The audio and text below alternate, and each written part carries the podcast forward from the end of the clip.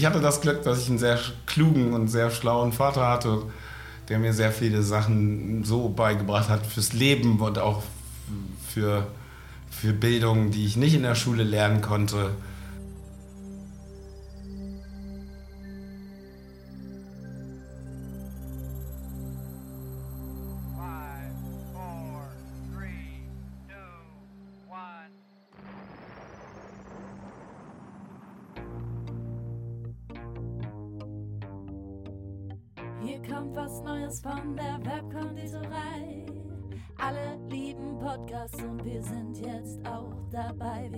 Wir backen das, wir schnacken das und wir wollen reden mit Menschen, die in unserer Stadt was bewegen. Sound und Volume ab, ihr Pods rein. Hier kommt der neue Podcast aus der schönsten Stadt am Rhein. Bonn. Inside. Bonn. Inside Bonn, inside. Ich bin der Daniel. Ich bin ein stolzer Urbonner, würde ich mal behaupten. Mit drei Jahren hatte, hat äh, mein Vater mich hierhin umgesiedelt aus dem wunderschönen Schwarzwald, weil er hier ein paar nette Projekte mit der, mit der Bundesregierung hatte für die, für die UN und für verschiedene internationale Projekte. Ähm, ja, dann wurde ich ein sehr, sehr liebender Bonner. Als kleiner Schwa äh, badischer Junge wurde ich dann ein Bonner, ein Rheinländer. Habe dann hier meine Schule gemacht, habe mein Abitur gemacht nach ein paar Wiederholungen. Auf welchen Schulen warst du oder auf welcher Schule? Ich war auf dem schönen Helmholtz-Gymnasium in Bonn, Duisdorf. Kennst du das? Klar. Gute Schule. Wollte immer Elite-Schule sein. Hat das auch fantastisch Echt? nach außen hin verkörpert. Aber am Ende Am Ende war es auch nur eine Schule. Ja. Und haben wir in Godesberg auch. ne? Kennst du. Das Akku war mal so ein Paradebeispiel dafür. Das Akku war mal. größte Niederlage meines Lebens im, im Basketball. Äh, Schülermannschaft, Helmholtz-Gymnasium gegen Akku war, glaube ich, um die 90 und wir hatten vielleicht 10. Wir waren auch kleine Jungs von der Straße und die waren sehr große Jungs aus dem Akku. Die haben uns rasiert. Äh, ja, das Akku, da wollte man manchmal hin, mal nicht. Schöne Schule. Also Die haben geiles Gelände. Ich weiß nicht, Ja, das da ist krass, das Sportgelände und alles, äh, die Halle da oben auf dem Berg, schöner Blick. Ja. Ja, auf jeden Fall habe ich dann gewechselt, bin aufs Hardback-Gymnasium, war auch schön auf dem Bruser Berg, als Nachbar von Katar gegenüber, war früher vorher bei mir auf der Schule. Dann habe ich tatsächlich mein Abitur gemacht, 2002, eins, zwei, zwischen eins und zwei. Man weiß es nicht. Und dann wurde es schwierig. Dann habe ich angefangen zu studieren. Dann bin ich in die Weinbranche gerutscht. Heute darf ich eine wunderschöne Firma namens Wein doch meine eigene nennen und versuche sozusagen den Weinplaneten vom Verdursten zu retten als Weinsuperheld. Ich hatte das Glück, dass ich einen sehr klugen und sehr schlauen Vater hatte, der mir sehr viele Sachen so beigebracht hat fürs Leben und auch für, für Bildung, die ich nicht in der Schule lernen konnte. Ähm, ich bin heute noch mehr der Überzeugung, dass das Schulsystem äh, auf jeden Fall verbesserungswürdig, wenn nicht äh, ja, definitiv komplett äh, äh, umstürzungswürdig ist. Dadurch, dass ich einfach einen Sohn habe, der das auch jetzt durchmacht und mitmacht. Ansonsten, mein Gott, die Schule hat man gemacht, man musste sie machen, man hat lernen und lesen, lernen, schreiben und rechnen gelernt. Das sind gute Grundvoraussetzungen, um in diesem Leben irgendwie zu starten. Und ansonsten ähm, war ich kein großer Fan der Schule, ich war kein großer Fan von Lehrern. Ähm, ich bin heute noch kein großer Fan von Lehrern, weil ich denke, denen fehlt ein bisschen an Lebenserfahrung. Wenn man sein Leben lang in der Schule verbracht hat, dann kann man zwar gewisse Dinge, äh, die man selber gelernt hat, auch, auch umsetzen, aber ich finde, vielen fehlt da so ein bisschen die allgemeine, äh, breitere Sicht auf die Dinge, um unseren Kindern oder auch ja, unserer Zukunft irgendwie eine äh, offenere Sicht auf Dinge zu geben. Aber mein Gott, das ist meine Meinung. Ansonsten, mh, ja, war ich froh, als ich mein Abi hatte. Dann wurde es schwierig zu entscheiden, was man so tut im Leben. Du hast dann hier angefangen zu studieren oder? Ich habe in Rheinbach angefangen zu studieren an der Fachhochschule, war so der erste ähm, Jahrgang. Ich, ich war sehr ambitioniert damals. Ich wollte unbedingt so in Richtung Finanzen, in Richtung Wirtschaft, war sogar sehr ambitioniert, habe mich sogar damals beworben äh, um ein Praktikum an der Börse, ähm, wollte tatsächlich Anzug tragen, immer irgendwie wollte so einer von diesen Konzernen äh, äh, Business Managern werden und äh, habe das auch so relativ ja, nach dem Studium dann auch verfolgt. Ich hatte viele Vorbilder, die auch so in die Wirtschaft gegangen sind oder in so Wirtschaftsstudien und habe gedacht, ach, das ist solide. Hatte viele Möglichkeiten auch aufgrund der Verbindung meines Vaters und auch der Familie so zu, zur Wirtschaft, zur deutschen Wirtschaft, wo ich viele Praktika machen konnte, wo ich viel mir angucken konnte. Und äh, ja, habe dann angefangen, Business Administration zu studieren in der Fachhochschule in Hört sich wichtig an. War leider Gottes der erste Studiengang damals ohne Einschreibebeschränkungen, was ja mit meinem 3-1er-Abi äh, dann auch ganz okay war. Vorher hatte ich eigentlich mich beworben in Maastricht, hab sogar, also da konnte man sich einschreiben, durfte dort studieren. Ich habe am letzten Tag die Reise nach Holland noch gemacht mit meinem Motivationsschreiben, mit allem im Gepäck, weil ich unbedingt richtig loslegen wollte.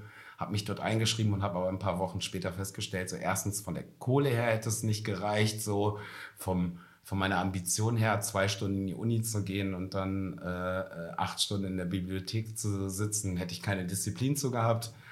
Ähm, da habe ich dann den Rückschritt gemacht und habe dann gesagt, nee, komm, ich nehme diesen Studiengang, der sich echt gut angehört hat und wirklich auch wirklich sehr gut ausgearbeitet war, äh, an der Fachhochschule in Rheinbach, habe den gemacht, hatte das Glück, dass viele meiner besten Freunde nicht wussten, was sie tun sollen, die dann auch mit mir dort gelandet sind.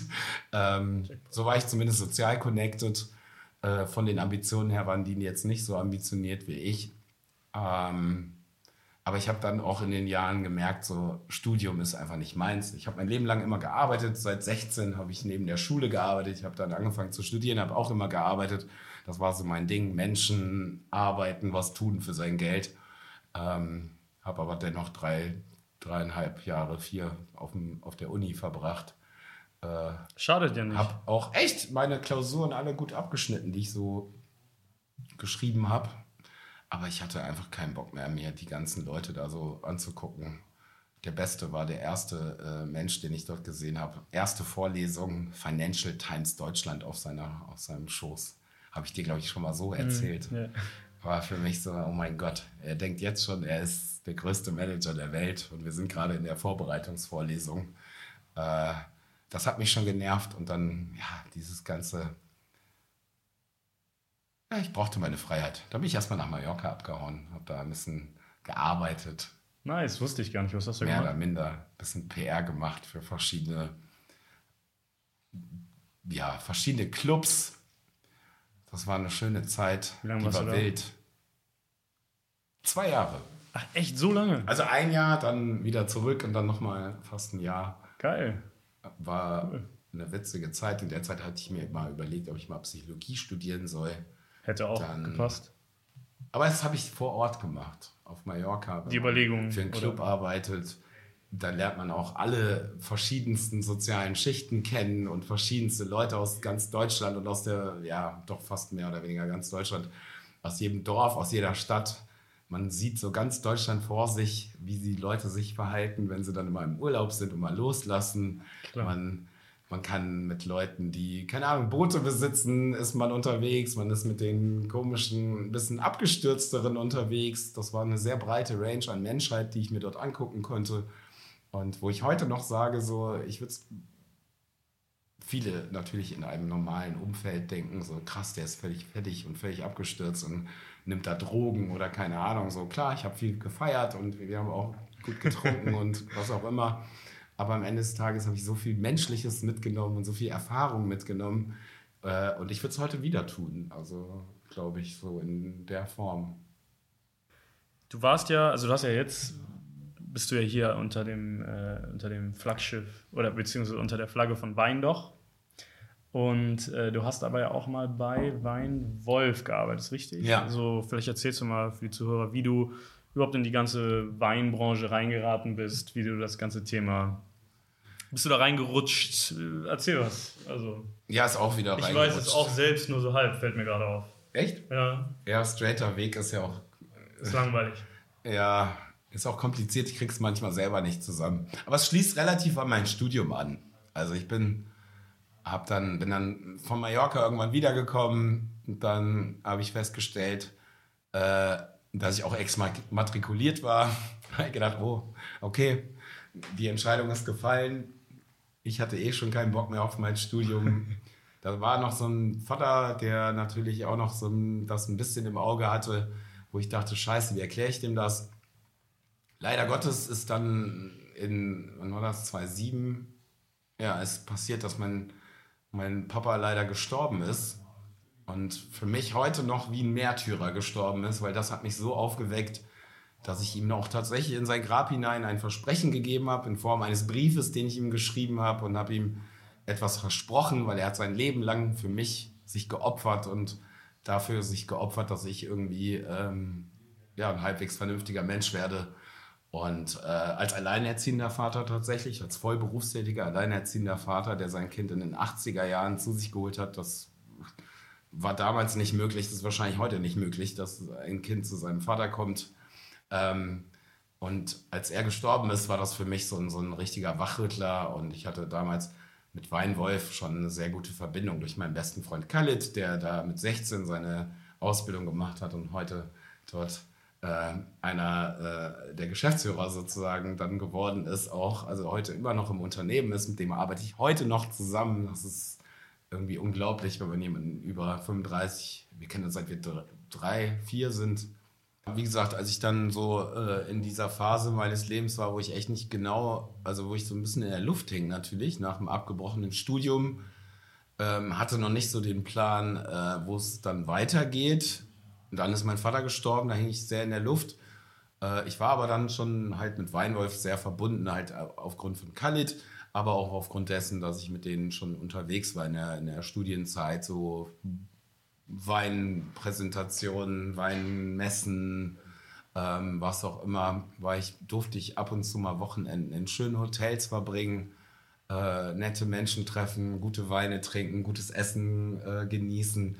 Hat mich da irgendwie so ein bisschen abgeholt. Einfach so, war eine schöne Welt. Man hat echt, ja, in tollen Hotels gewohnt, hatte tolle Abende, tolle Kollegen, war ein Team, man hat fantastische Weine äh, anscheinend, da wusste man es noch nicht so gut, aber man konnte schon probieren, schmeckt, schmeckt nicht, was bis heute immer noch ein Credo ist, so es muss schmecken oder nicht schmecken, so mehr ist Wein jetzt auch nicht.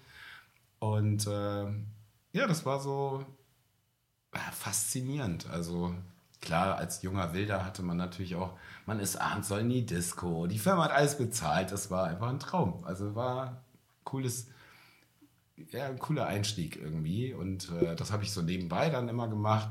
Und als es dann soweit kam, dass das alles dann äh, ja so ein bisschen in der Luft hing, äh, kam Klaus Ewald, äh, einer, der, der jetzt nicht mehr in, im, im Unternehmen ist, äh, seit letztem Jahr, der so ein bisschen auch bis heute unser Mentor ist und war.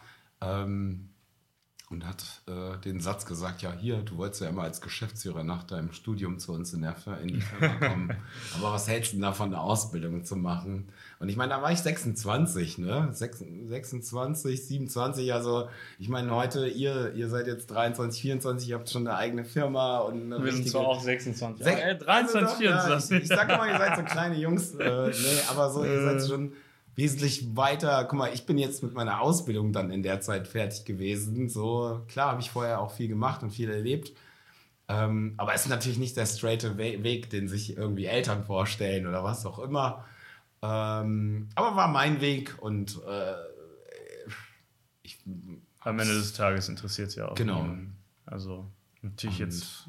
Heute kann man dann auch sagen, hey cool, war doch eigentlich ganz richtig. Ne? Klar, wenn ich jetzt auf der Straße leben würde und äh, nichts machen würde, dann wäre es vielleicht der falsche gewesen. Man weiß halt erst später, was, was die Dinge bringen. Ne? Das stimmt. Und dann bist du, ähm, das weiß ich auch alles, das hast du, glaube ich, auch noch nie erzählt, wie du, wie du auf die Geschichte mit, mit Weinloch gekommen bist. Ähm, und dann ja auch echt ähm, mega geiles Marketing ähm, auch machst oder gemacht hast. Ähm, Danke. ja, ich weiß nicht, wer, wer, das, wer die Firma schon kennt oder ob ihr die kennt. Ähm, könnt ihr euch ja mal angucken, die Internetseite, ob es äh, die coolen äh, Taschentuchpackungen sind mit Wein noch drauf und den, mit den Produktbeschreibungen, die dann da äh, angepasst sind. Ist ja schon eine coole Sache. Wie, wie ist das Ganze entstanden? Erzähl mal ein bisschen dazu. Ja gut, Weinloch ist eigentlich auch nur so ein bisschen, ich kam so als Unwissender in die Weinbranche, einfach so mit meinem Bock auf coole Sachen, coole Getränke, nettes Essen, auch mal nette Damen.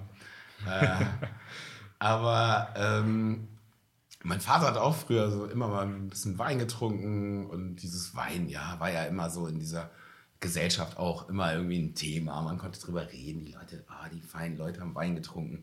Ja, und dann bin ich halt so in diese Weinbranche reingerutscht, auch in diese Welt reingerutscht. Ähm, aber habe sie immer so auf meine eigene Art interpretiert und habe Weine probiert, habe darüber geredet, einfach so, wie ich darüber reden würde. Und ich meine, ich bin auch einer, ein Rheinländer, der mit Bier gesäugt wurde und nicht mit Wein. Ähm, Stimmt. Und äh, das gute Kölsch und ja, tatsächlich trinke ich aber eher lieber ein Tee, ganz eher ein hell. helles, was wir jetzt trinken. Ähm, aber so, ja, Wein hat mich fasziniert und ähm, ich durfte mit dem Biskin-Mann, kennst noch Giorgio, äh, empfiehlt, der Biskin-Mann von ganz, ganz früher 80er Jahre Werbespots vom Biskin. Mit dem Mann durfte ich bei Antinuri am Weinstand stehen und der hat Weine erklärt den Leuten und ich habe mir das angeguckt und habe daneben gestanden und habe auch erklärt. Aber ich hatte keine Ahnung, aber ich habe einfach mal probiert und gesagt, ah ja, der schmeckt so und äh, so ging das los. Und es hat mir unheimlich Spaß gemacht. Und äh, ich habe aber immer offen und ehrlich gesagt, auch wenn was scheiße war und wenn mir ein Wein nicht geschmeckt hat, ich sage immer, scheiße darf man nicht sagen über einen Wein, man muss immer den, den Respekt vom Produkt haben und immer den Respekt der Arbeit des Winzers. Aber so, wenn mir was nicht geschmeckt hat oder so, mein Gott, ne, losgelöst von dem, was man technisch lernt, so in den schönen Büchern von Sommeliers und Retronasal äh, hat dieser Wein whatever, ne? Ich kann das, ich könnte es jetzt mit dir vielleicht durchmachen, dass wir hier so ein richtiges Sommelier-Gespräch führen. Aber ich führe einfach lieber ich, nicht gerne echte Gespräche unter normalen Menschen, dass die Menschen auch verstehen, worüber wir reden. Und das war so der Ansatz schon immer in meiner Weinkarriere, in Anführungszeichen, dass ich gesagt habe, so, ja, ich muss Wein nicht kompliziert machen, so, ne? Wein steht ja auch immer auf der Webseite, ne? Wein kann kompliziert sein, muss er aber nicht, weil du musst ja nur entscheiden, schmeckt, schmeckt nicht. Jeder fühlt den individuell, jeder schmeckt den individuell, jeder hat eine andere Assoziation zu gewissen Gerüchen, Geschmäckern, Gedanken, whatever. Und in dem Sinne ist es ja so, dass jeder es auch individuell interpretiert. Und genau wie bei allem, wir müssen nur entscheiden, ist es gut oder ist es böse, ist es, gefällt es mir oder gefällt es mir nicht, schmeckt es mir oder schmeckt es mir nicht. Und in dem Sinne lebe ich schon immer in der Weinbranche. Ich habe auch nie äh, Unterschiede gemacht. Ich habe teure Weine probiert, auch die günstigsten Weine. Ich habe mir auch Tütenweine im Aldi geholt, whatever. Alles probiert. Ich sage auch jetzt noch den Leuten, wenn du was über Wein lesen willst, äh, lernen willst, dann probier, probier, probier, probier, probier verschiedene Qualitäten, verschiedene Farben, verschiedene Herkünfte, verschiedene Trauben. Mach dich nicht klein in deinem Gedanken äh, zu sagen, ich trinke nur Chardonnay, ich trinke nur Grauburgunder, ich kann nur Rotwein, ich kann das nicht, dies und jenes. Man muss alles mal probiert haben, um überhaupt zu wissen, was schmeckt mir und was schmeckt mir nicht. Und genau so ist so meine Weinkarriere oder bis heute zur Firma Wein doch dann auch das so, es spiegelt genau das wider, was ich einfach an dieser, was ich so ein bisschen disruptiv in dieser Branche vielleicht betrieben habe. Einfach zu sagen, wir müssen dieses Spießige mal auflösen, so Wein ist dafür da, Freude zu machen, Spaß zu haben und nicht aristokratisch mit der Nase nach oben in den Himmel zu gucken und sich selbst zu feiern, so. Ihr verkauft äh, ja meines äh, Wissens nach ein bisschen hochwertigere Weine. Ähm, hochwertiger im Sinne auch hochpreisiger. Wie ist das ähm, jetzt gerade mit, ich weiß nicht, wie der Konkurrenzdruck, der Konkurrenzdruck bei euch ist, ich weiß noch nicht, wie der Markt aussieht. ähm, wie viele Mitbewerber oder ähm, Teilnehmer im Markt es gibt. Also grundsätzlich ist es so, wir verkaufen eine Range von, äh, also ist gar nicht so, wir, ver wir verkaufen qualitativ hochwertige Weine, was aber nicht heißt, dass wir teure Weine verkaufen. Also ich sag mal, die Range fängt an tatsächlich so für einen, ne, ich sag mal, ein Gastronom kann bei uns ein, ein Easy Drinking oder nehmen wir mal so, die Range ist, wir können eine Eckkneipe beliefern, wir können aber auch ein Drei-Sterne-Restaurant beliefern. So, das ist die Preisrange. Jede, jedes dieser, dieser Sparten zwischen Kneipe und ähm, spezielles Restaurant, egal welches Land, whatever, Imbiss und und und. Äh, zwischen und dann Sterne-Restaurant können wir grundsätzlich für jeden einfach ein Konzept schaffen, weil wir einfach eine Preisrange haben äh, von, ich sag mal, 4 Euro bis dann nach oben ist wirklich der Weg offen. Ähm, wir haben viele Partner und können echt auf so tolle Weine und so tolle Portfolien zugreifen, dass wir einfach jedem Konzept individuell ihre, ihre Weine zur Verfügung stellen können. Unabhängig dann, ne? Es ist dann konzeptabhängig und preislich. Wir achten auf die Qualität und dass wir dann preislich jeweils die Sparte, die bei uns nachfragt, äh, einfach bedienen können. Und ich glaube, das machen wir sehr gut, dass wir einfach den Mix finden. So. Und ich sag ja, Qualität macht nie den Preis. Also, oder Preis heißt nie eine Qualität, die für dich als Individuum jetzt äh, irgendwie wertvoll ist. Weil wenn ich jetzt ein 1980, whatever, Großgewächs von Hans-Peter aufmache, aber du hast vorher noch nie einen Wein getrunken, dann wird dir die nicht schmecken. Und für mich ist es vielleicht der grandioseste Wein der Welt. Und dann bin ich enttäuscht und du denkst dir, hä, was gibt der mir für eine Plörre? Und das ist halt so die Kunst, einfach auch zu merken und zu wissen, so, hey, was schmeckt dem? So, man setzt sich auch mit den Personen auseinander, man setzt sich mit ihren Geschmäckern auseinander. Äh, es muss nicht teuer sein, um geil zu sein. Weil ich meine, wir produzieren einen eigenen Wein mit Freundeskreiswein, der kostet 9 Euro im Laden. Und Flori und ich haben bei der Anreise hierhin auch schon eine halbe Flasche weggemacht. und Geil. ich selber habe äh, von den ganzen Kisten, die ich äh, äh, zu mir bestellt habe, habe ich, hab ich tatsächlich, glaube ich, nicht eine verkauft, sondern sie alle geteilt mit Freunden Das stimmt. und getrunken. Du hast die mit euch getrunken mit uns beim Grillen geteilt. Also von daher, ähm, ja, Wein soll Freude machen und nicht zu viel Gelaber und Preise und so. Es, Würdest man du, muss den Weg finden, so preislich und qualitativ einfach was Geiles auf den Tisch zu stellen. Was Leckeres würdest du, wenn du, äh, wenn du zurückblickst, wieder in die Weinbranche gehen? Oder würdest du eine andere Branche wählen? Mm, Das ist jetzt so, ich bin jetzt 40 geworden dieses Jahr und jetzt ist es so, ich durfte diese wunderschöne Zeit erleben und so dieses Restaurants und ah, dieses ganze Feeling, diese Veranstaltungen drumherum. Ich bin als, als kleiner Junge von der Straße in Anführungszeichen an Orte gekommen. Ich war in, in, in Russland auf der EM mit dem Flo. Ich war, ich war auf so vielen tollen Weingütern. Für alle, die es nicht wissen, Flo sitzt auch hier, hält sich aber zurück. Das ist mein Flo, Bodyguard. einmal- ist mein Bodyguard. Servus. Ähm, nee, also so, ich durfte natürlich in der Zeit, jetzt in diesen 13, 15 Jahren fast, durfte ich so viele tolle Orte besuchen, auf so viele tolle Events gehen, wo man heute sagt, so krass, ist für uns schon Standard fast so, wo man, wo so die Familie gar nicht so versteht, wo man überhaupt war. Ne? So, ey, ja, krass, ich war jetzt in Russland, ich, oh, ich kenne Clovis Teitinger persönlich und ah, ich durfte mit äh, Antinori, mit Torres, also so die größten Weingüter der Welt irgendwie ich durfte auch Sportevents, ich durfte äh, unglaublich eigentlich die Reise, aber heute ist so, diese Probleme sind relativ erste Welt. Wenn der Champagner mal nicht kalt genug ist und nicht schnell genug da ist und ne, ich liebe das, ich liebe den Genuss, aber am Ende des Tages ist heute so der, der Zeitpunkt gekommen oder so, seit mein Sohn auch auf der Welt ist, dass ich so ein bisschen was schaffen will, was vielleicht ein bisschen nachhaltiger ist und ja auch nochmal irgendwie was zu hinterlassen. Und daran arbeiten wir jetzt. Das war ein Statement. Äh, daran arbeiten wir in der Tat, ja. Ähm, können wir noch nicht, oder wollen wir noch nicht zu viel verraten. Ähm, sagen wir mal so, du bist ein Mensch, der immer sehr viele Ideen hat. Und äh, Mir hat mal ein schlauer Mensch gesagt, ich brauche jetzt noch jemanden, der umsetzt Und ich kann euch sagen, hier, äh, wo ich hier jetzt gerade sitze, sind ein paar Umsetzer, die mir große Freude bereiten. Und wenn ich das so, ich hoffe, das wird auch dann ausgesendet hier. Äh, Wird ausgegangen. weil- Kriegen wir ja, ihr seid so Umsetzer und äh, die brauchte ich immer und ich freue mich auf die Reise. Wir uns auch. Wen würdest du gerne hier mal als Gast haben? Ich würde. Boah, ich würde. Äh, ja. Ja, ja. Also neben Flo, neben Flo würde ich tatsächlich neben. Damit ihr auch richtig Spaß habt und was Krankes lernt und einen der krassesten Minds, die ich kenne, kennenlernt. Äh, ich würde Nicolas Leclou von True Foods nehmen. Also ich.